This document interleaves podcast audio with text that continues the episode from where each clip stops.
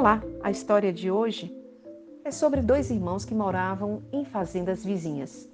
Essas fazendas eram separadas apenas por um riacho e eles entraram em conflito. O que começou com um mal entendido, um pequeno mal entendido, explodiu numa troca de palavras ríspidas, seguidas por semanas de total silêncio. Numa certa manhã, o irmão mais velho ouviu alguém bater à sua porta. Era um carpinteiro que estava à procura de trabalho. E o fazendeiro então disse-lhe: Sim, claro, vê aquela fazenda ali, além do riacho, é do meu irmão, é do meu irmão mais novo. Nós brigamos e não posso mais suportá-lo. Tá vendo aquela pilha de madeira ali no celeiro? Pois é, use para construir uma cerca bem alta. Aí o carpinteiro respondeu: Acho que entendi a situação. Mostre-me onde estão a pá e os pregos. O irmão mais velho entregou o material e foi para a cidade. O homem ficou ali, trabalhando o dia inteiro.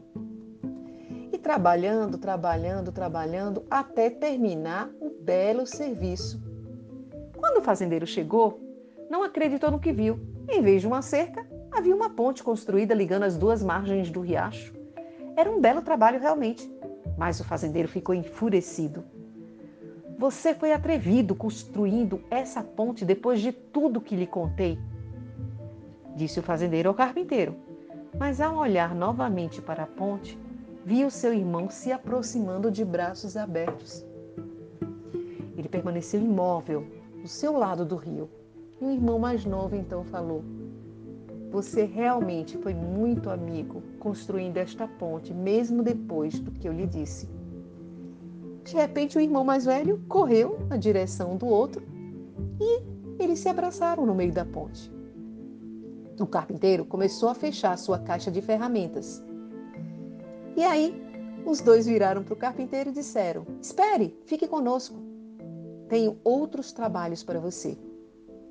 E o carpinteiro respondeu: Eu adoraria, mas tenho outras pontes a construir.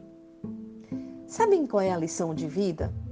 Como as coisas seriam mais fáceis se nós parássemos de construir cercas e construíssemos pontes com nossos maridos ou com nossas esposas, com os nossos pais, com os nossos filhos, com os nossos irmãos, familiares, amigos, colegas de trabalho e principalmente, né, com os nossos inimigos.